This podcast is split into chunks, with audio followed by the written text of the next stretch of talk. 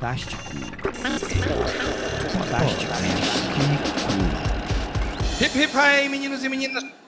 Uma edição do Podástico aqui pela sua web preferida. Podástico é o podcast do Do Sol. Você está acostumado a ver uma galera por aqui falando de música, cultura, entretenimento, filme, série tudo mais. E hoje a gente vai inaugurar um quadro especial aqui dentro do Podástico que é trazendo convidados, pessoas que a gente gosta, admira, para falar um pouco sobre esse mesmo assunto, música, cultura, o que está vendo, o que está ouvindo. E hoje a gente tem aqui um convidado muitíssimo especial, meu compadre Fabrício Nobre. Olá, Fabrício, tudo bem? Olá, Anderson Freitas. Como é que vai o senhor?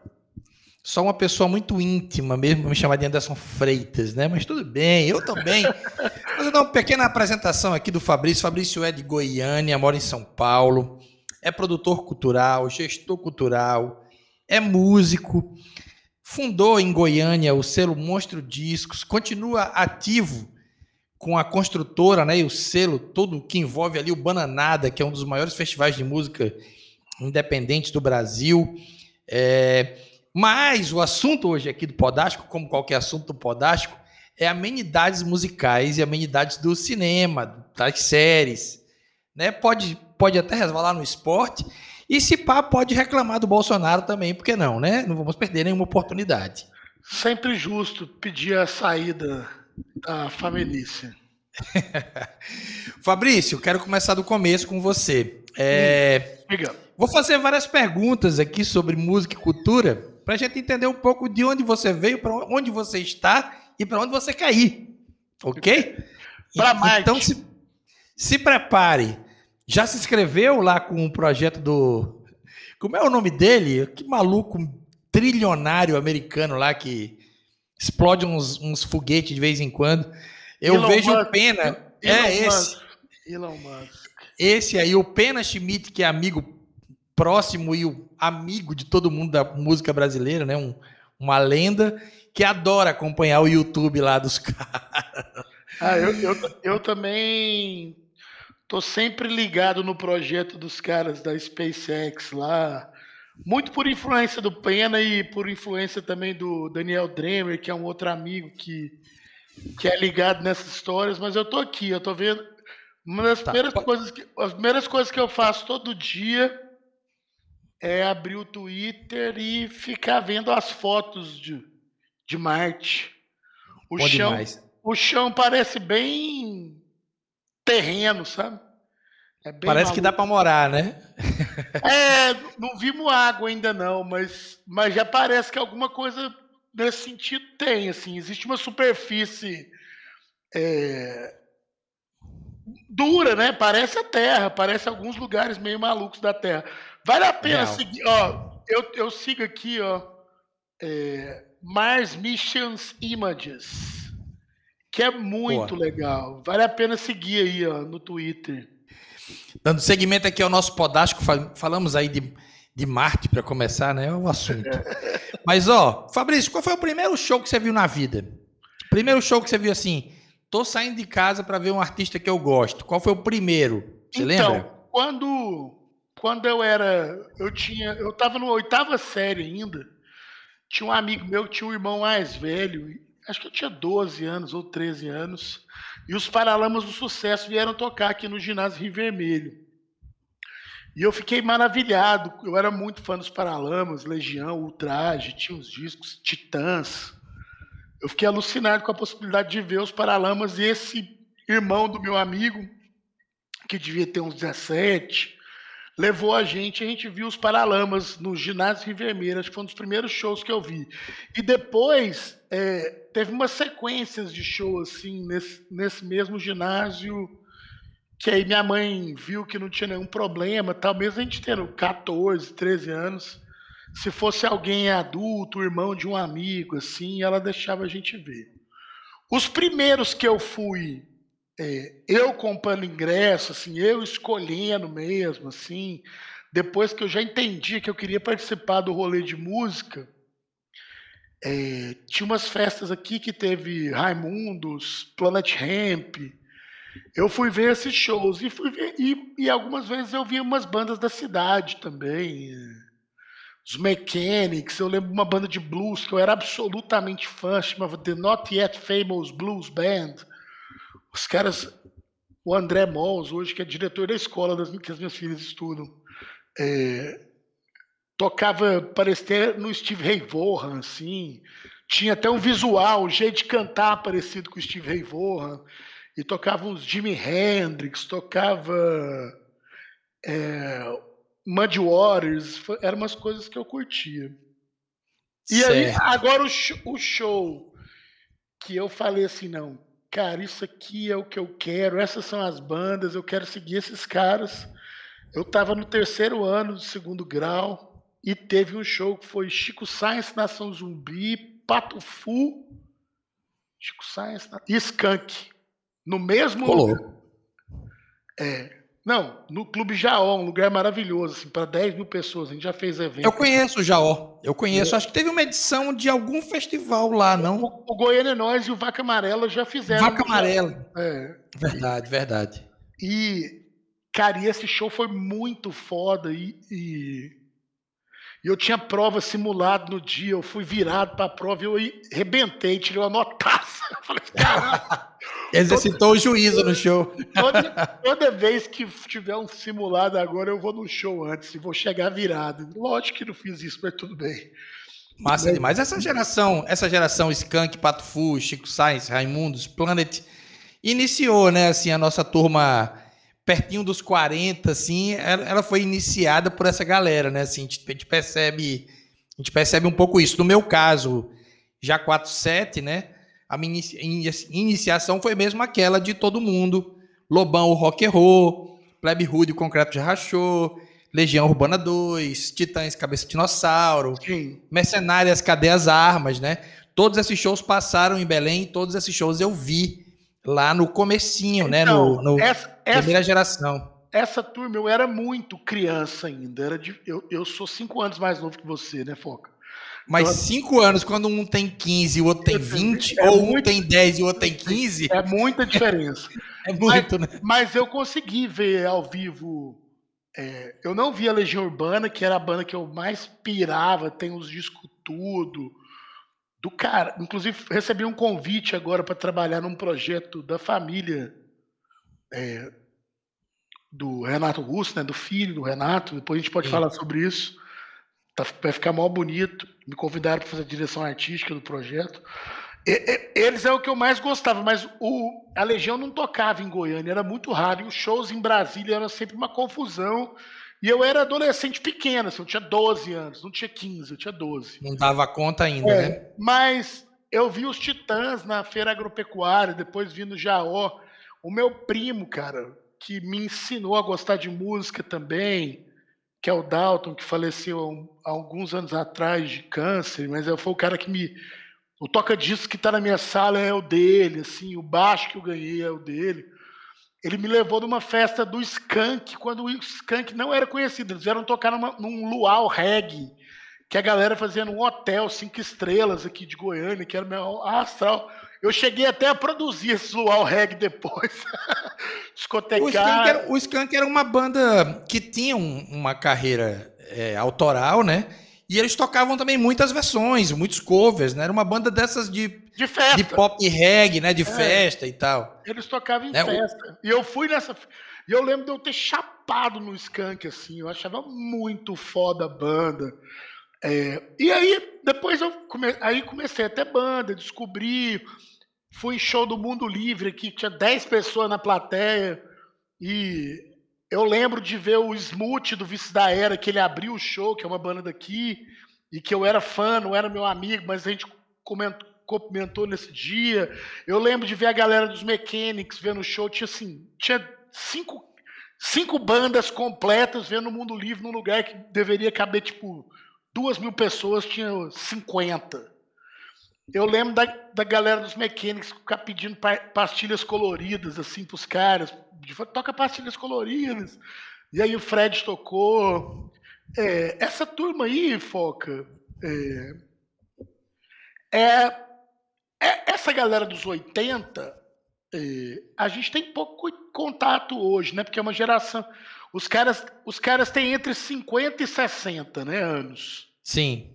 O, o, essa geração do Chico Sainz, Skank, etc., essa, essa turma dos anos 80 está mais perto dos 60, uns até já passaram dos 60, né?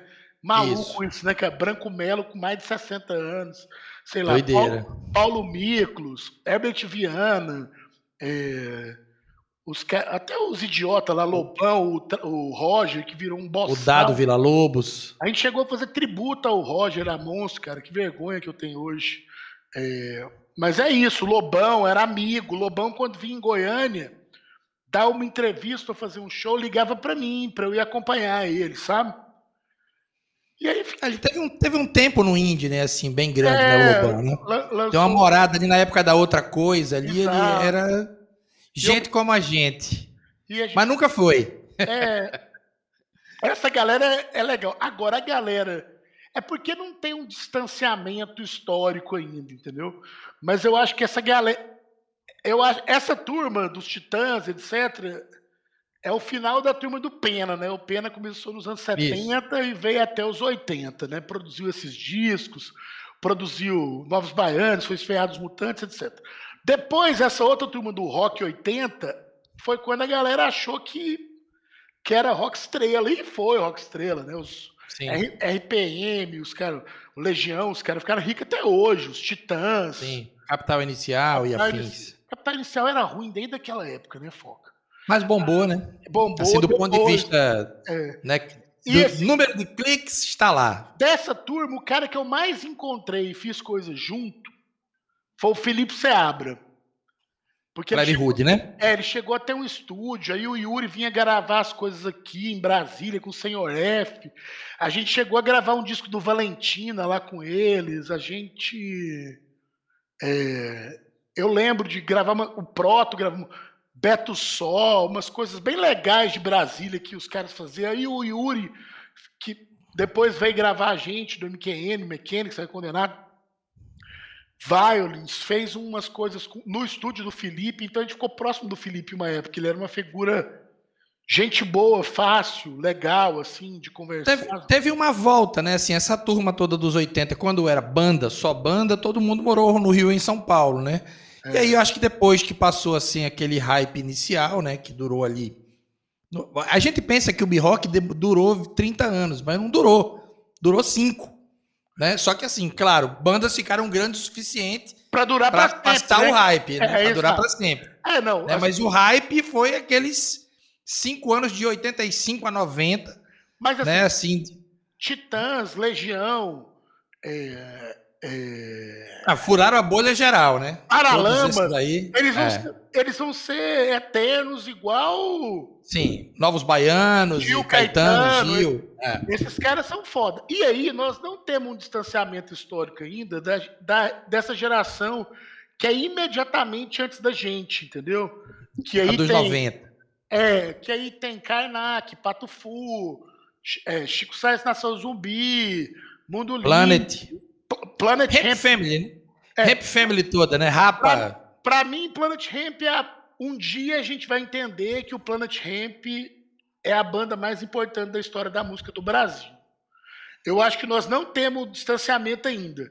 Mas só para a gente entender o, o, quão contemporâneo que o Planet Hemp é, Teve uma época que o Zé Gon Trop Killers era da banda, o Ganja Man era da banda, o Black Alien era da banda, o D2 era da banda, o Pedrinho era da banda, o Rafael do Polar era da banda e o. Benegão. E o Benegão, Benegão e o D2 eram a banda, os, os oito caras ao mesmo tempo. Real. Entendeu? Esses oito. Todos, todos cabeça aí da nova Não, música todos, brasileira, né? Todos arregaçando num nível absurdo hoje, entendeu? A carreira que o Trop Killers fez, que o Zegon fez, é uma coisa absurda. O que o Ganja Man, e aí conecta a família dele fez, o que o Benegão fez e faz, o que o Marcelo. O que o Marcelo D2 fez o ano passado, ele, para mim, ele falou assim: zerou o jogo, eu sei. Eu, o cara da pandemia, da arte pandemia é o D2, e essa semana ele já lançou o disco novo dele. Cara, estamos, essa... estamos, essa estamos falando só para estamos falando só para contextualizar é. do disco que o D2 gravou via Twitch TV no ano passado, com um patrocínio de marca, gravando ali ao vivo para todo mundo ver. E depois fazendo o lançamento todo, o vídeo de tudo. Cara, é, né? é, um, é um, dos lançamentos do ano passado, né? É uma obra de arte muito completa, né, Foca? Sim, Mas muito. Então, volta, esses caras estão em plena atividade. Eu vi o, a live de, de dia dos do namorados do John e da Fernanda, a coisa mais bonitinha do Lindo. mundo. Super legal. A Fernanda de solo faz Blue Note, o John produziu coisas legais.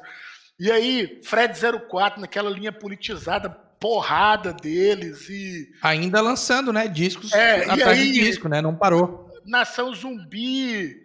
É, então, assim, é, Pupilo é o cara por trás de Céu e Edgar, por exemplo. Entendeu? Então, assim, essa galera, velho, é muito fuderosa, né, Foca? Esses Sim. caras. Esses caras, velho, são muito geniais. Então, assim, Júpiter Maçã, Vander Wildner, o próprio Miranda em si, a figura. Pena que o Miranda e o Júpiter morreram, mas uns ficam pelo caminho mesmo, porque morreram de tanto viver, de fazer as coisas muito legais. E aí a nossa geração é imediatamente após, mas aí a gente já virou meio contemporâneo desses caras, entendeu? E aí tem Real. ra- Ratos de Porão, Inocente, Sepultura. Cara, essa geração. Aí, aí acho que a coisa da música alternativa, ela no Brasil, a gente sempre chega atrasado, né? Com relação à Europa, Estados Unidos, normal, natural. Tá aí de novo acontecendo agora com a vacinação. É, né, a gente chegando atrasado, naturalmente, é, a gente não consegue se, né, se entrar na mesma linha do tempo. Que é isso, né? A, a música, a, a música virou alternativa, né? Porque tem muito, né? é. A gente fala sempre que a música só é alternativa porque tem muito.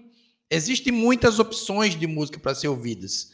E quando a gente fala de música alternativa, a gente fala de um processo de fluxo diferente, né? É, tem mais. é, eu sempre falo que os sertanejos, os forrozeiros, né? A galera da música pop são extremamente apaixonados por, por aquele rolê, né? Uhum. A gente aqui, se, se, reúne- se a gente se reunir para tentar fazer, mesmo com algum talento, talento para clonar, escrever uma letra e tal, é, se a gente se reunisse para ser uma banda de música sertaneja, possivelmente não ia dar certo. Porque precisa ter um- algum amor por aquilo, algum, né, algum fluxo, entender aquilo. E a gente entendeu, é, nessa geração dos 90, que a nossa alternativa, digamos assim, a- a- o nosso caminho no meio de uma música gigantesca no Brasil, seria um caminho mais, digamos, de pesquisa, de experimento sonoro, né? Não significa dizer que foi melhor ou foi pior do que qualquer movimento que houve no Brasil. Mas esse caminho alternativo que a América e a Europa ensinou pra gente, né? Que fura bolha também, né? O Nirvana furou bolha, os Strokes furaram bolha, É, e aí, tem- se a gente atravessar, tem o Radiohead furou bolha, e por aí vai, né? E tem, e, assim, tem uma, aqui no Brasil e em Goiânia especificamente, é, tem uma negação do que está colocado, né? Assim, o Nirvana e o arregaçou e o hip hop americano chegou chegando, destruindo tudo, porque tinha o popão que, que, que é o super mainstream deles lá, é, e o hair metal, né? Skid Row, Isso. Guns N' Roses, Queen's Right. E os caras chegaram tirando uma onda. E depois até mistura isso, se vira uma coisa. é, porque o Stoner não negava o heavy metal, nem o hair metal. E, e, e o hip hop também não negava o ultra pop, entendeu? Isso. E hoje eles estão absolutamente é, Linkados, né? brincados, é. E, e aqui no Brasil também, cara. Nos anos. é, a gente sempre negou o, o sertanejo e o pagode, etc. Mas a galera vai tateando as coisas e vai organizando. Mas assim, tem obras incríveis. Esses dias eu estava ouvindo o Sla Radical Dance Disco Club lá da Fernanda, Fernando Abreu? que a, Sim. que a, que a Noise lançou, é, a revista la- relançou.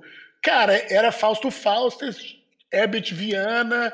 é, Aliás, dois parênteses, dois parênteses, É. né? Pra gente aproveitando esses ganchos, já que a gente está num podcast que indica, né?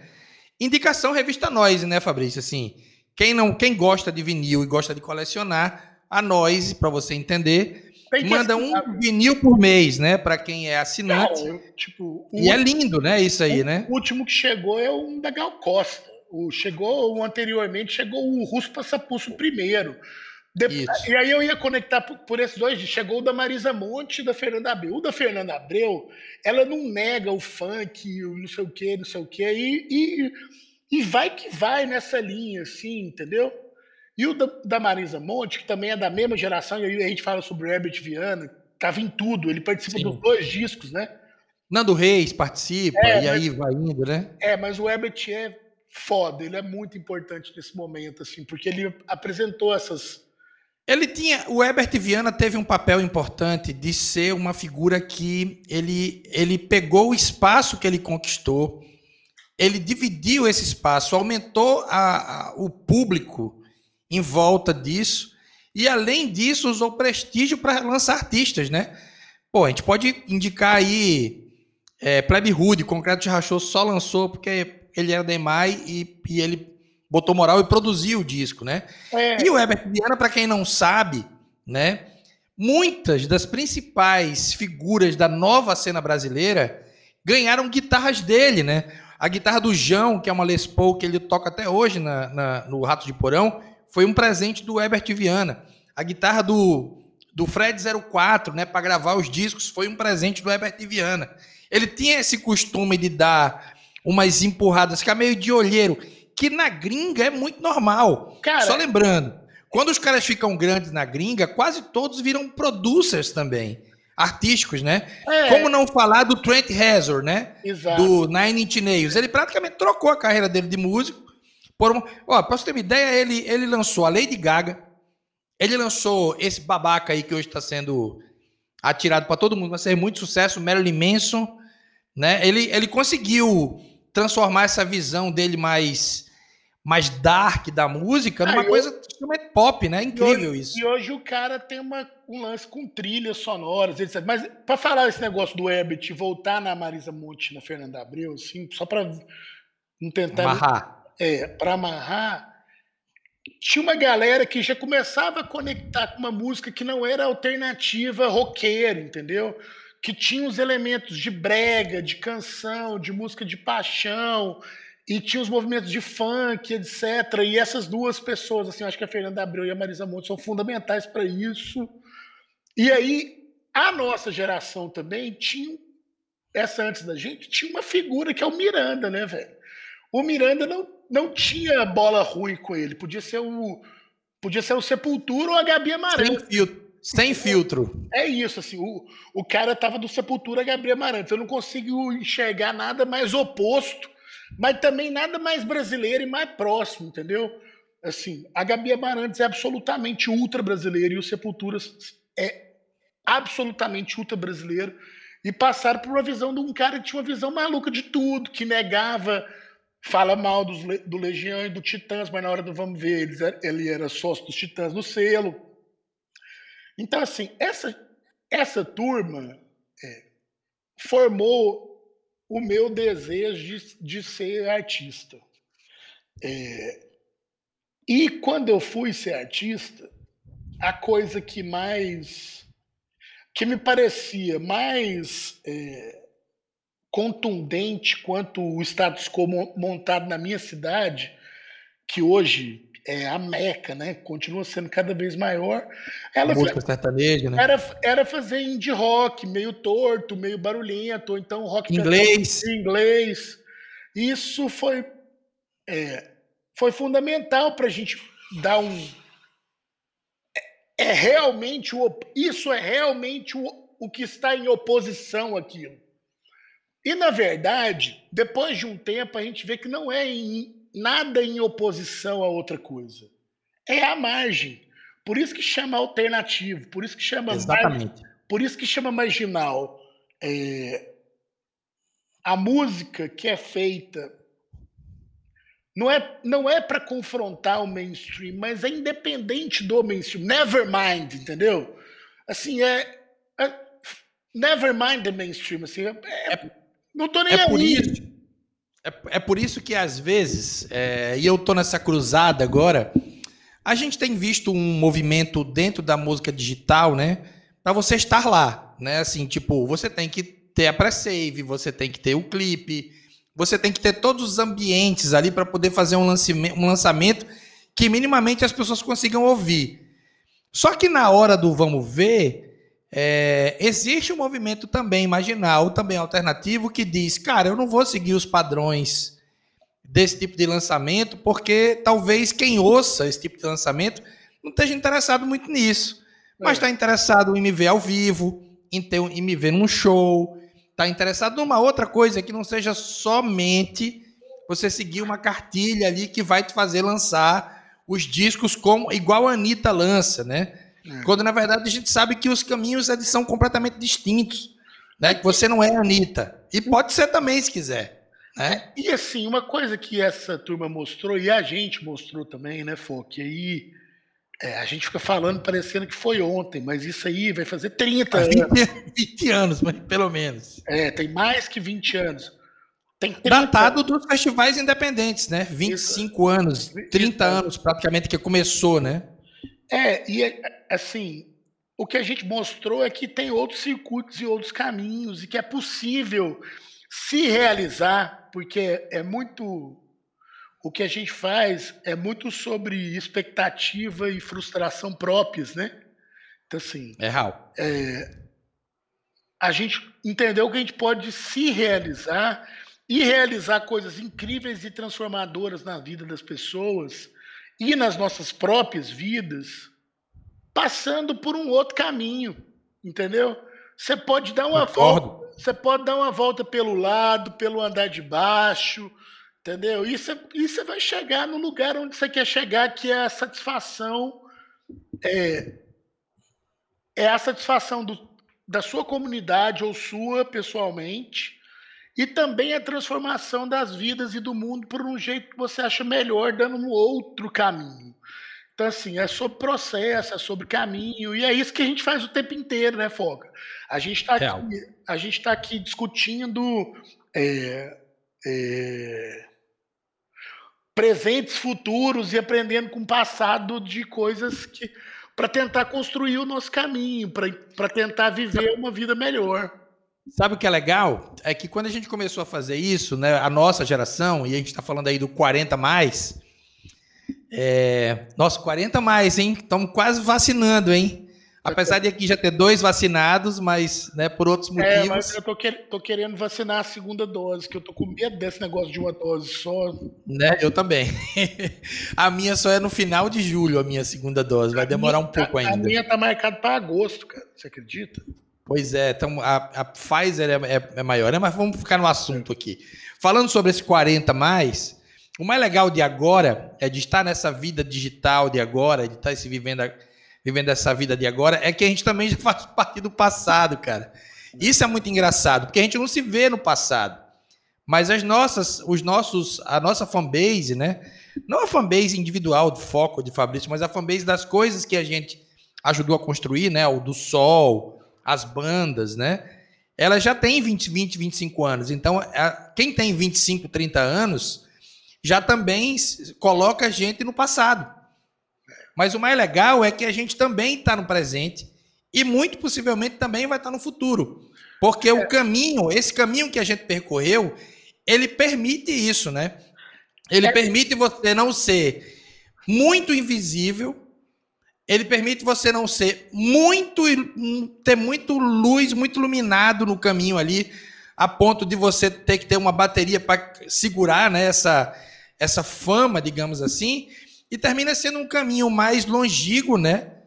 Com menos, digamos, com menos, com menos pompa artística, digamos assim. Se é que esse eu possa usar isso, mas existe uma certa pompa que possivelmente vai cair agora com essa coisa do assédio moral, né, do assédio sexual, isso vai ficar para trás, né? Quem se manter nisso possivelmente não vai conseguir ficar, não vai passar impune, né? Porque a gente sabe que isso aconteceu muitas vezes, ainda acontece. Sim. Mas a gente está se protegendo para que isso não volte a acontecer. O nosso caminho não permite que isso aconteça, né? Assim a gente ser, né, grosseiro com equipes e, né, e, e parceiros ou ser, né, tratar é, o, o fã como um, um, pedaço de pão ali que você, né, é, é, come se quiser, joga fora se quiser, assim, rolou muito isso, né?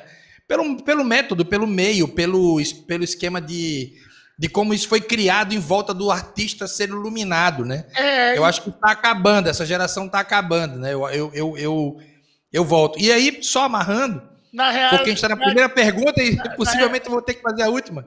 Vai, pode fazer, pode na falar. Na realidade, eu acho que isso aí, para parte das pessoas, e já acabou, entendeu? Sim.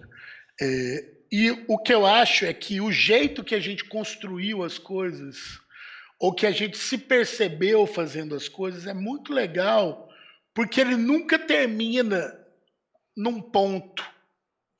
Exatamente. Entendeu? Ele termina numa chave, num delta. O rio não vai. É assim. Ele termina. Na hora que você acaba um projeto ou uma coisa que você está fazendo, você fala assim: caralho, realizei, pronto. Sou... Não. Já tem 10 coisas, né? É, tem 10 coisas maiores, menores, pequenas. Você dá para você voltar atrás, entendeu? Isso, isso, isso é que eu acho muito, muito legal. Os projetos que a gente é, termina é, ou realiza, ele abre, em vez de se encerrar, encerrar a coisa em si, é, ele abre portas. E é isso que a gente tem que continuar tentando fazer. É, é tentar. Tá fazendo, né? É, é tentar. É, eu falo muito para a Dai e para Giovana, que são as minhas parceiras do dia a dia, né? Do Braba, do Bananada, pro Lucas também, o Manga. Converso muito com você, né, Foco? Também, assim. É, o mais importante para a gente agora, principalmente no momento onde as pessoas é, não sabem o que vai ser o futuro do nosso negócio, quem diz que sabe, quem está vendendo por aí que sabe, está mentindo, entendeu? Ou chutando. É, não. É, chutar sem chutar sem sem sem base, sem embasamento científico ou sem estudo, é, ou sem ou pior ainda, sem poder tentar nenhuma prática empírica, porque não tem jeito de fazer agora, para mim não é chutar, é mentir. Ainda mais quando você vende esse, esse futuro. Você está mentindo. Então, assim, o que, pode, o que a gente pode fazer agora é testar e ficar à frente do máximo de portas possíveis. Entendeu? Enxergar o máximo de janelas possíveis, enxergar, se posicionar de um jeito que você vai ficar em frente àquela encruzilhada de 5, 6, 8, 10 caminhos para entender qual aquele que você quer percorrer agora. Então é isso que. É, e, e, isso foi aprendido por gerações anteriores. E eu acho que é isso que a nossa geração tem a, tem a ensinar, assim, que o, que o não tem ponto de chegada. Tem um caminho. Tem tem um caminho novo ali na frente, entendeu? Tem o, tem o lance do 360, né? Quando você fala de caminho, né, me vem na cabeça o 360, que é exatamente você. Hoje em dia, é, eu, por exemplo, dando como exemplo próprio, assim, porque, bem, estamos aqui no podcast, é isso mesmo. Eu sou hoje compositor, mais do que tudo. Mais do que qualquer coisa, eu sou produtor e compositor. Em outros momentos, eu fui muito produtor cultural. Em outros momentos eu fui comunicador, ou seja, eu estava ali no lance de comunicação mesmo, fazendo é, site, escrevendo, gravando áudio, podcast. Termina que a gente terminou aprendendo a fazer um monte de coisas. A gente não é excelente em nada, mas consegue ser razoavelmente bom no que tem a ver com música. E isso dá possibilidades, né? A gente pode usar um pedacinho de cada expertise para cair no menor número de buracos possíveis no caminho, né? É. Então a nossa geração meio aprendeu a lidar com esse tipo de com esse tipo de desafio, que é o desafio de 2021, é esse aí.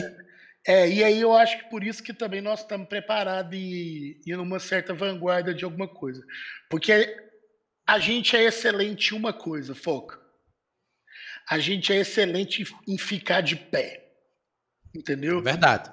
É, Real. A gente é muito bom em se manter de pé, em se manter vivo, em se manter contemporâneo, em se manter realizando coisas é, interessantes e transformadoras, que eu acho que essa é a nossa é, função, como diria o Pablo Cossa, meu, nosso amigo, quando ele me entrevistou, ele fez assim: na nossa é, incontornável missão de manter a cidade ou o país menos careta, é, a gente tem uma expertise que é rara. A gente consegue ficar de pé mais tempo do que a maioria das pessoas. Então é, é isso, verdade. Então é isso que a gente. É, claro, temos um trilhão de privilégios que nos dão essas condições. Mas até por isso nós temos que ficar de pé e, e tentar empurrar as coisas para o futuro. Por isso que, que, a gente brincou sobre Marte. Por isso que eu falo que eu, é lógico que eu não vou pegar um, um, um avião do SpaceX e ir para Marte, entendeu? Quando eu pego um avião e vou para Natal, eu chego quase morrendo de dor e de medo. Assim, imagina ir para Marte. Mas, mas, assim, mas, é, mas não é preciso visualizar que você pode chegar lá. É, eu, né? posso, assim. eu, eu posso produzir uma música um dia ou lidar com um artista que vai estar nesse ônibus aí. Ou então a mensagem que a gente passou é, pode funcionar para as pessoas, cara. É, Verdade. E assim, o, o, o futuro mais é, é, tateável, por isso que eu brinco o negócio de o, o futuro mais tateável que dá para a gente escolher, o mais na frente que dá para chegar é chegar em Marte. Por isso que eu quero estar em pé até o dia que eu me chegar em Marte. Essa é a brincadeira. Até ter a chance. Até... Olha só, eu fiz o, o, o Podástico tem um, um, esse modelo né, de, de falar de música e tal. Terminando indo para o passado, que foi legal. Terminando, ficamos ali no meio do campo, que foi legal. E agora vou aproveitar que a gente está em Marte, né, que a gente está no futuro, né? E eu ia fazer várias perguntas, aí eu terminei fazendo só uma, né? E essa resposta durou quase 40 minutos. Mas eu vou fazer uma pergunta de agora. Foi o papo foi ótimo, não tem problema, é para isso.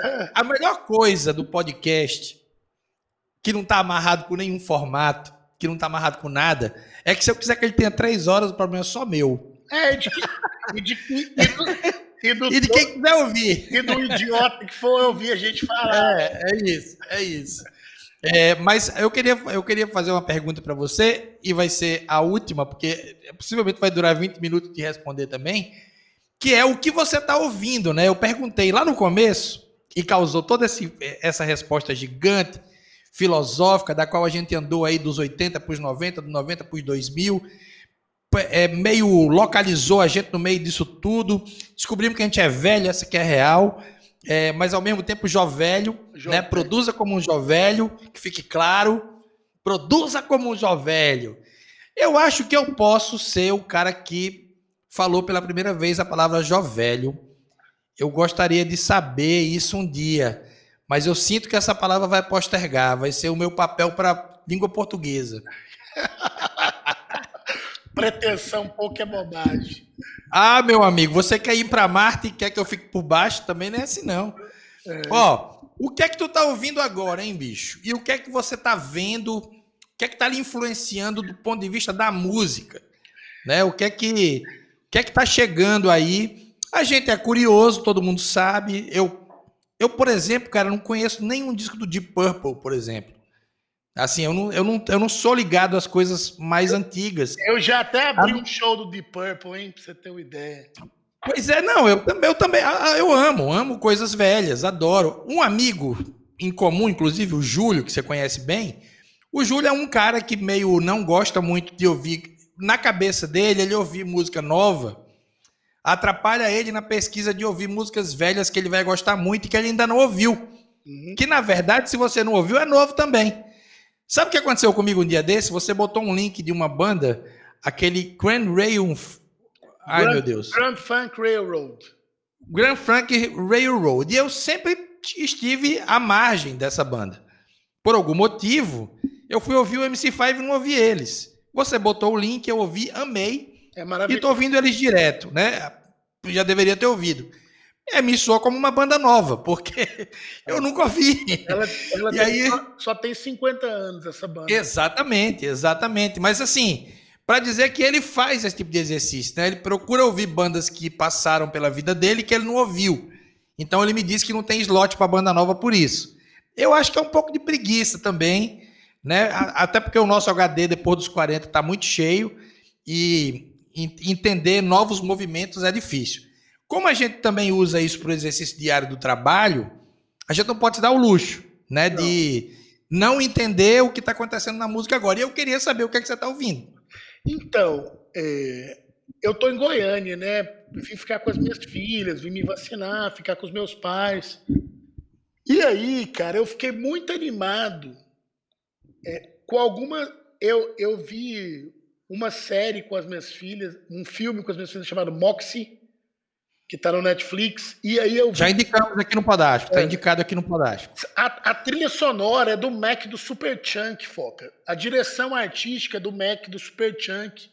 Até escrever. Tem Bikini Kill, né? Tem, é, né? Exato. Tem Cansei de Ser Sex, tem Isso. Bikini Kill, Slater Skin e tal, etc. Mas tem muitas bandas legais de meninas. Tem aquele que tá na moda que a Epitaph gravou, as quatro japonesinhas lá. Linda, linda. Linda, linda. Linda, linda. Lindas. E aí as minhas filhas curtiram. E depois a gente foi assistir uma série também, que eu já tinha assistido com a Dai, assisti com a Ana, que é minha filha mais velha, que tem 13. Não, assisti com as duas, chamava Everything Sucks. Já viu? Que se passa nos anos já 90 vi. e que. Ótimo. E que os meninos. É, e aí tem Alanis Morissette. E aí eu me empolguei, eu vou lembrar de uma coisa que eu fiz ontem. E aí tem três artistas muito legais. Tem uma menina chamada, não sei como é que é a pronúncia, que eles pronunciam em inglês, não sei se ela é australiana, que é a Clairo. Tem uma música, Tô ligado. Tem uma música Sim. dela chamada Bags, que eu acho linda, e ela lançou uma música que é só ela no violão agora, chamada Blouse mó bonita. E aí tem outra banda de meninas chamada Crumb, que é uma menina com uma banda acompanhando. E aí tem outra banda de uma menina cantora chamada Dry Cleaning, que é muito legal. É... E aí eu fiquei, eu, eu fiz essa playlist de bandas de menina. E depois minhas filhas vieram me aplicar naquela menina da Disney que tem nome de brasileira lá, Olivia Rodrigo. Olivia Rodrigo, é. Que aliás, que aliás, na minha opinião, lançou o rock do ano até agora. A primeira música que abre esse disco da Olivia Rodrigo. Esse disco da Olivia Rodrigo, para vocês entenderem, é um disco que mistura uma onda meio rock, que possivelmente. Não sei se foi uma coisa de produtores e tal, mas a onda dela é meio lorde, assim. Ela, a maioria do disco só soa como uma coisa mais easygoing, é, né? Mais cantada e, e, e, tal. E aí tem uma música chamada Jealousy, Jealousy também, que aí parece. Que é ótima que parece Fiona Apple, Tori Amos. Né?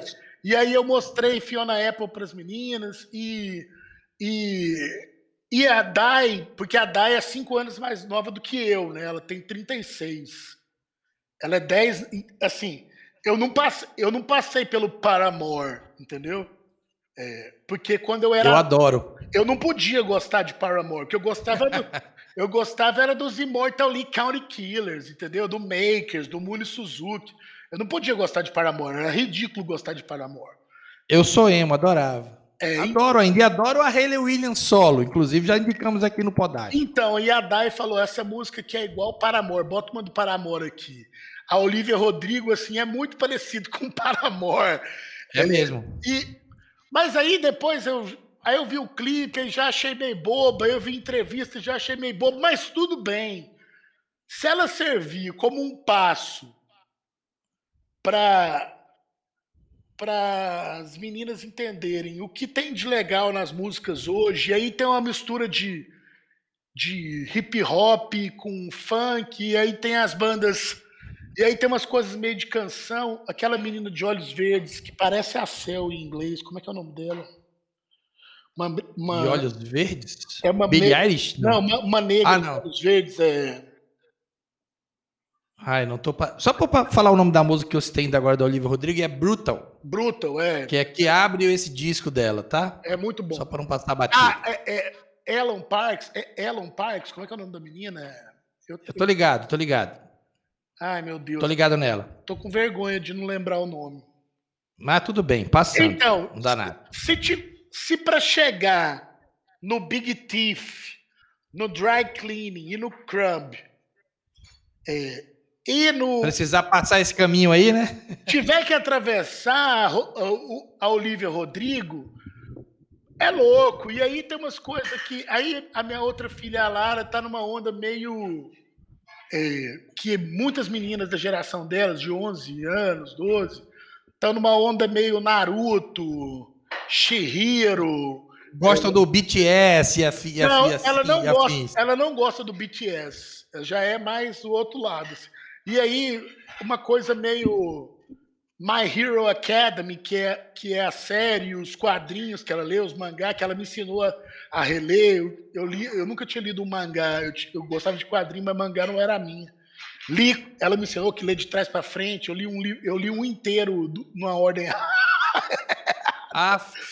não, mas eu não li, eu li de trás para frente, mas não na ordem certa das páginas. Ela me ensinou. Sim, sim. Então, assim, aí a Lara tá, tá mais nessa onda. Aí eu mostrei umas coisas é, o Linda Lindas, ela pirou, porque as meninas são asiáticas, entendeu? Sim. Então, assim, tem umas. Isso é que eu tô ouvindo. E assim, cara, eu escuto por obrigação e por gosto também.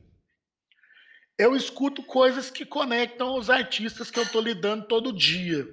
Então, assim, por, por, por trabalhar com Donato, eu escuto muito música brasileira Brazilian Jazz, assim, então Azimuth, e aí, aí tem os mais recentes, Amaro Freitas, Salomão Soares, é, e aí vai puxando, né? Rosa, as antigas, Rosa Passos, Joyce, que até um pouco da orquestra Rumpilés ali, com é, outro viés, mais e, torto ali também. E, mas, e aí você vê que o, que o Donato é absolutamente contemporâneo, então ele tá, tá gravando um disco com Jardes, e gravou um disco nos Estados Unidos com um dos caras do Tribe Called Quest, que saiu pelaquela gravadora Jazz is Dead, então tem essa parte. Aí a gente trabalha com a Tulipa também e tal, então a gente começa a procurar as cantoras referenciais e a Tulipa fez um disco de remix de música eletrônica, então você vai atrás de um samba, de um negócio de um funk, de um eletrônico. Trabalhou, trabalhou com a Tulipa, ouviu, ouviu um No Mortal Orchestra, porque ela e o Gustavo aplicam isso em todo mundo. É, não, Elas adoram. Eles aí, adoram. Esse aí eu já, eu já conhecia bem antes dele, porque eu trabalhei com os bugarins, entendeu, Foca? E aí Sim. Eu, Cara, tem, eu tenho um cartaz ali que é do Gustavo. Não sei se é um desses três que estão aqui atrás. É esse aqui, ó. Tá aparecendo aqui no fundo, deixa eu botar a mão aqui é, para vocês verem. Ó. É escrito, aqui, ó. More... Unknown Mortal Orchestra. Esse, esse quadro é do Gustavo Ruiz, que é irmão da Tulipa Ruiz, é dele. Eu comprei num show do Unknown Mortal Orchestra, que ele me disse que eu tinha que ver.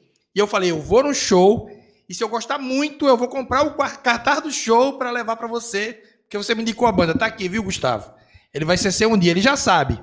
Eu já avisei para ele. É, então, eu, eu, fui, eu fui em alguns shows dessa banda. E aí também Fora isso, aí tem as coisas do Pará, de música brasileira, que eu tô curtindo também.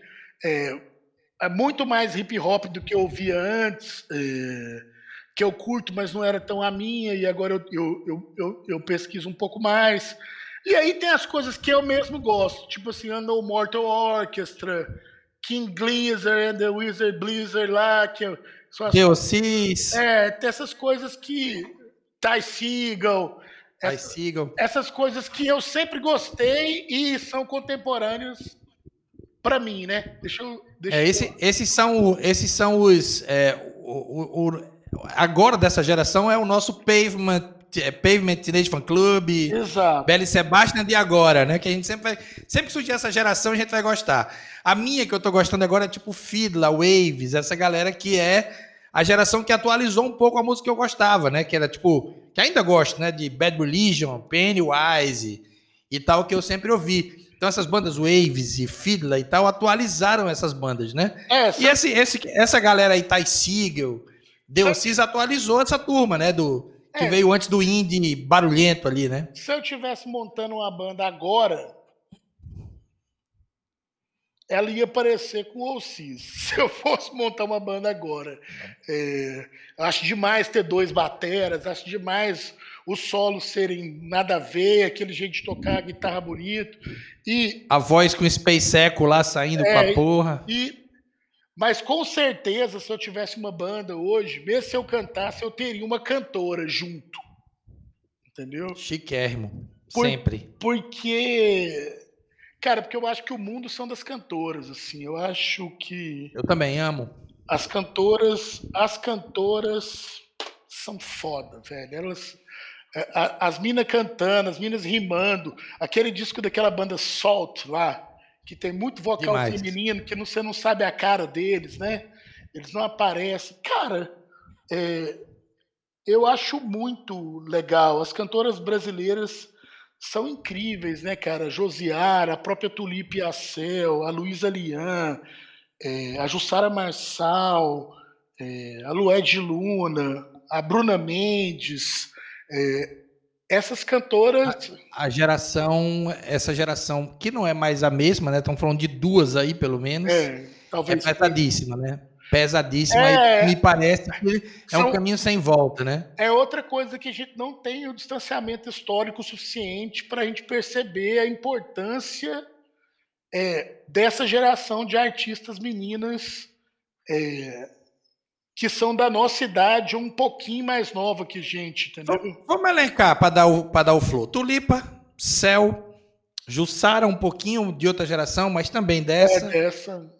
É. é... Anelis. Ah, é... Anelisa Assunção. Maravilhosa. Larissa Luz. Quem mais? La... Larissa Luz está dentro. Lued. Né? Lued Luna, um pouco mais nova, mas também dentro. Ah, tem muita gente aí nesse, nesse bolo, né?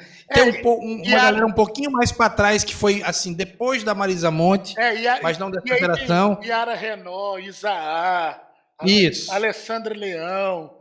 A própria Ana Canhas, né, que também vem dessa é, galera, mas a, né, que não é tão. Até a Pitty é uma, uma. Eu acho que é uma coisa que a gente vai entender é, um pouco a posteriori aí, a importância da Pitty, da Gabi Amarantos que viraram estrelas é, televisivas e menos artistas, mas que são fundamentais para pro, pro, que canta. É, e aí tem a própria Lineker também, que, que também é uma figura é, super importante. E aí já vai indo para o lance dos, do é, hip hop, né? Flora, Drick, é uma turma.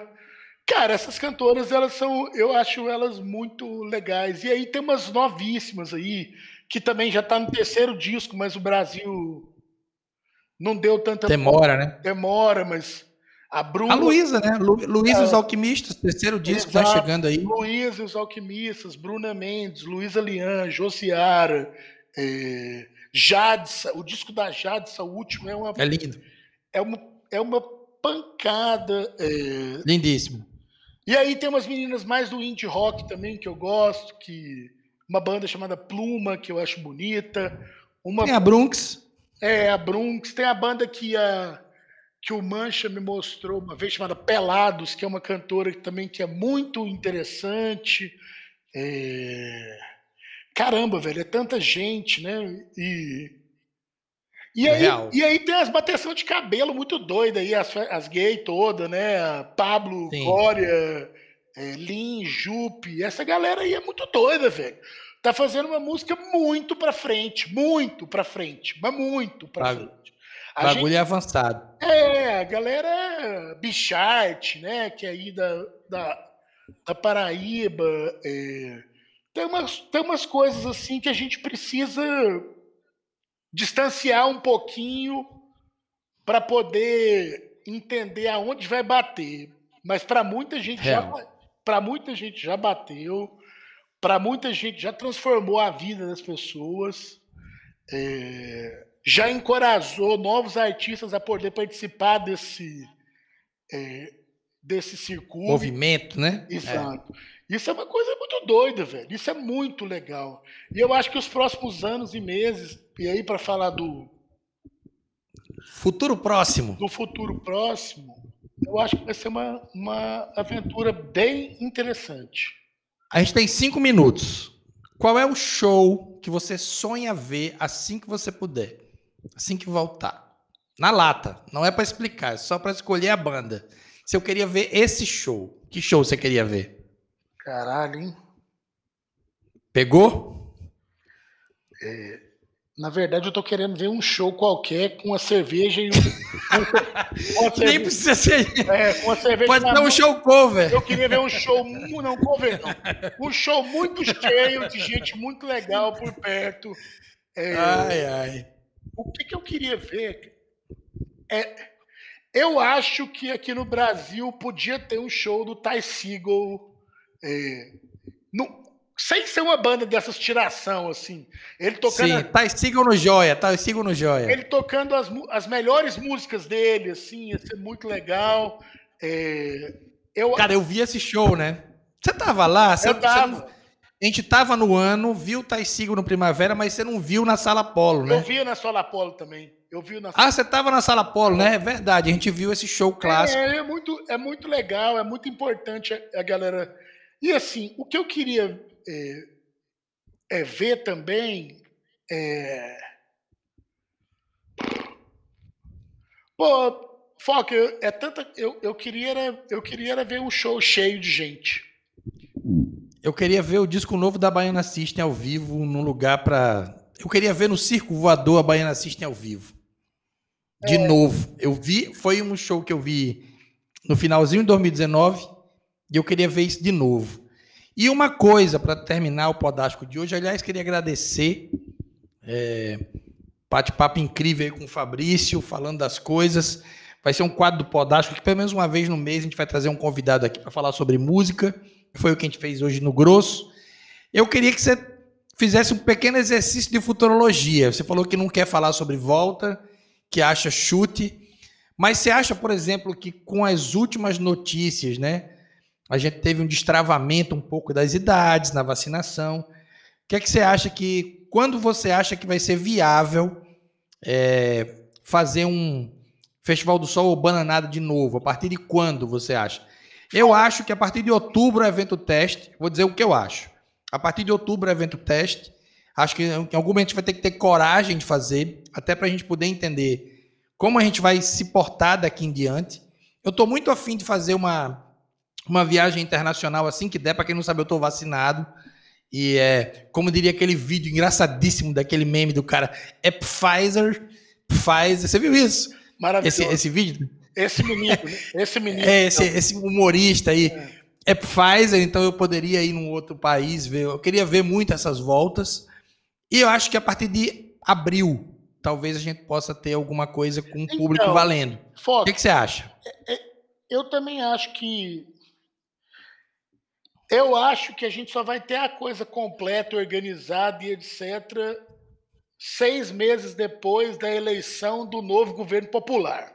Assim, eu acho que quando, enquanto for esse o governo, enquanto o governo for do, o governo é, neofascista. Da extrema-direita. Esse, neo, esse neofascismo tupiniquim aí, eu acho arriscado para gente fazer coisas de muita aglomeração e que, e que tem atitudes é, políticas muito firmes. Não é porque eu sou, sou medroso ou bundão ou etc. Não é porque eu acho que não vale a pena o risco de, de uma ação ultraviolenta, de uma retaliação ultraviolenta. Isso é uma coisa que a gente não ponderou ainda e que ela pode acontecer é, de verdade. É, poucas pessoas ponderam isso.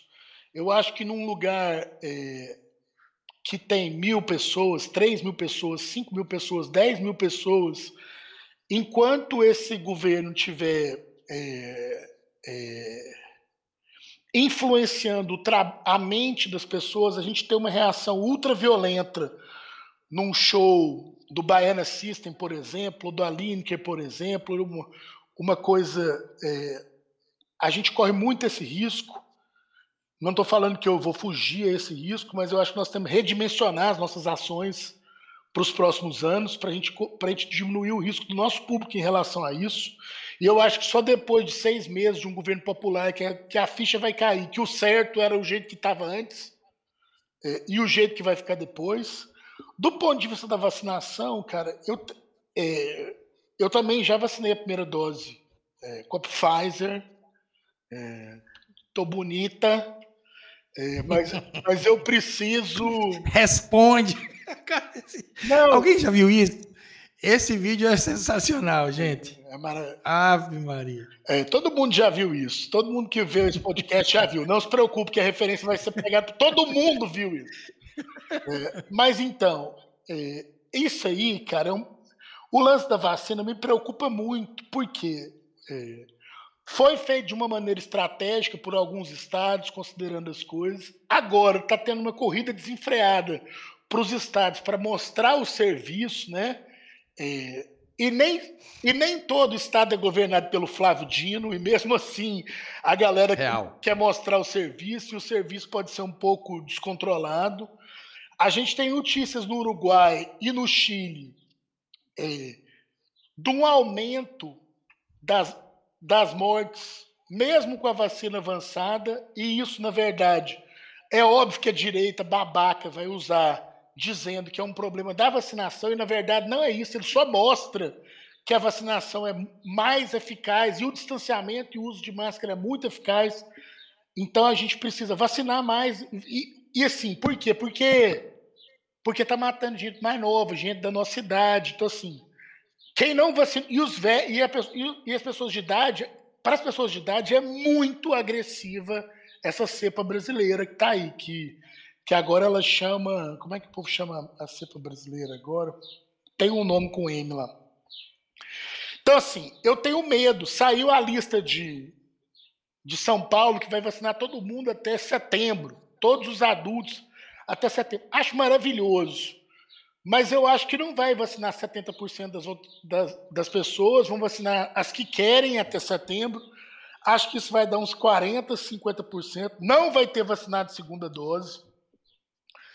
Tem campanha, né, cara? Para quem está acompanhando direitinho, nos Estados Unidos, por exemplo, eles estão usando os esportes, né, individuais, os esportes americanos, para incentivar a galera a se vacinar, né? Porque quem já, como já tem a idade, já chegou. Nos estados onde agora é quantidade, né?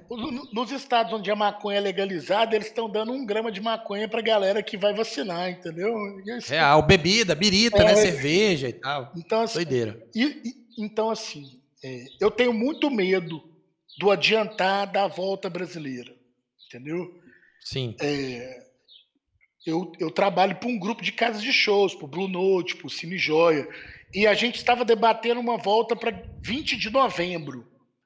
Essa semana, a galera já quer debater uma volta para outubro, setembro.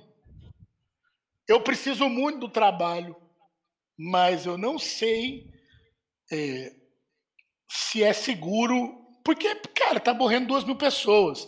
Eu acho que a gente tem que fazer eventos testes. Eu acho que nós. E o passaporte? O que, é que você acha do passaporte? Como que é assim? tipo, entrou só se for vacinado, por exemplo. Mas não adianta. Porque isso já isso tá em trâmite, né? Isso tá em trâmite. Mas, né? mas na prática não vai diminuir o número de mortes, foca. Isso aí, é, os, os, os Estados Unidos, a Inglaterra e a Europa e, e uns grupos que eu participo já tá, já tá chamando isso aí de vacine apartheid que é um apartheid das vacinas. É, Real. Isso aí, cara, é, com, no, com, o bananada não vai acontecer se isso acontecer.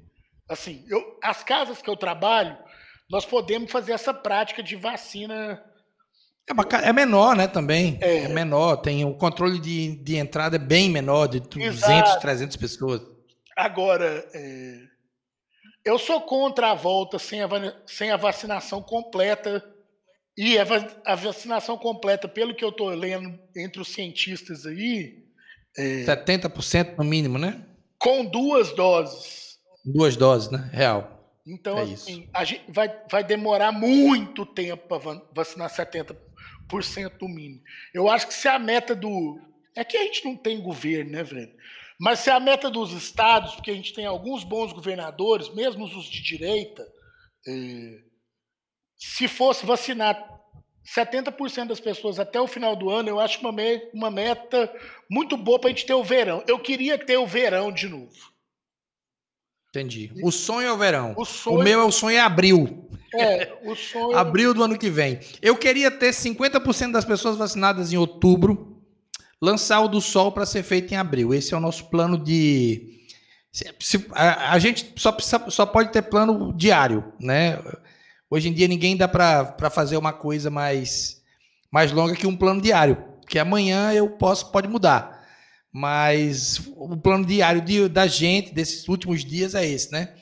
Talvez um evento teste em outubro com pouquíssimas pessoas anunciando a venda de ingressos para abril. É, é, não sei, vamos ver o que vai acontecer. O, o plano do, do, Bananada é, é ele acontecer fisicamente. Aqui em Goiânia só pode acontecer festival entre maio e agosto. Por causa das chuvas, né? É, da não chuva, no caso, é, né? Por causa da, de uma característica local que a gente aprendeu com os anos. Então, assim, vai ser entre maio e agosto do ano que vem, com chance de ser agosto. Se passar de agosto, vai ser só no outro ano. Entendeu? Entendi. Então, assim, isso é. Fabrício, é... vamos pegar o beco? Bora. Então tá. Eu, eu, eu de novo, queria ah, agradecer, Fabrício. Quer falar mais uma coisinha? Deixa eu falar uma coisinha. O que não significa que o trabalho do Bananada e as ações pararam. A gente nunca trabalhou tanto, a gente nunca teve tantas ideias, a gente nunca colocou tanto conteúdo na rua e isso Real. a gente vai continuar fazendo, independente das condições. É que hoje fazer conteúdos e, e levar as coisas para casa das pessoas, em vez de receber as pessoas na sua casa, que é o festival, é mais seguro para mim e para elas, entendeu? Então, assim, é, eu acho que é isso. Verdade. Fabrício, muito obrigado aqui, em nome da equipe Tudo Sol, falar aqui no Podástico, suas considerações finais. É, é uma honra para mim, você sabe disso, né, Foca? A gente tem uma a gente tem uma amizade muito próxima, uma irmandade, assim, você é, e Ana e a turma toda aí do Sol, representada em vocês dois, são pessoas que a gente tem é, respeito. Since, dois, since 2005, né, amigo? É, respeito, admiração e carinho é, é, muito verdadeiros, assim. A gente, é uma, a gente gosta de verdade. Todos os sócios do Bananada já visitaram o do Sol e vice-versa. A gente tem muito, muito respeito e admiração e agradeço o espaço para a gente poder trocar ideia aqui para outras pessoas ouvirem, não só nossos cabeções. É isso. Valeu, gente. Esse foi o Podástico de hoje. Peguem as dicas, algumas delas vão estar em link aqui no nosso, no nosso YouTube, se você estiver ouvindo o Podástico no YouTube. Se não estiver ouvindo, já sabe, né? Vai anotando tudo. Quando terminar o programa, dá um clique aí na sua plataforma digital preferida e vá atrás aí das dicas do Fabrício. Valeu. A gente se vê numa próxima edição do Podástico. Esse foi o Podástico de hoje. Valeu, abraço. Fui. Podástico. Podástico.